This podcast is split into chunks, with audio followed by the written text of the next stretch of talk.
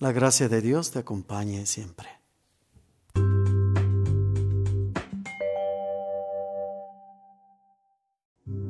El Evangelio hoy.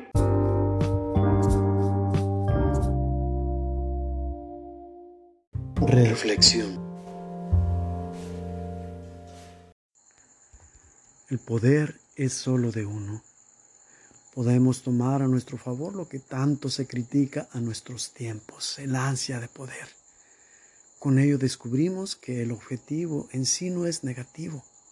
De hecho, podemos decir que es muy positivo. Luego entonces, el problema no es el fin, sino los medios.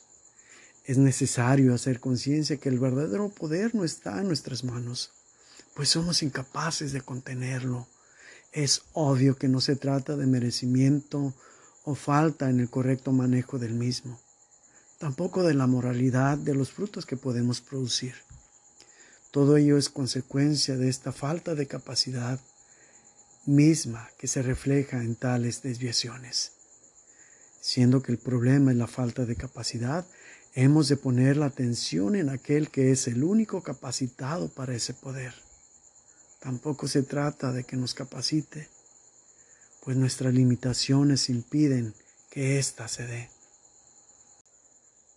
Asimilémoslo y asimilémoslo muy bien. No nos quepa duda que ningún ser humano expulsa demonios, ninguno de nosotros sana de enfermedad alguna, es Dios quien lo hace a través de las personas que Él elige. Lo que sí está en nuestras manos es abandonarnos al Espíritu Santo para que nos inspire y mueva en nosotros el modo de agradecer y corresponder en el servicio. Si no nos inspirase, incluso eso haríamos de manera imperfecta, es decir, inmersos en el error. Solo Dios tiene el poder y solo en Cristo lo podemos vivir.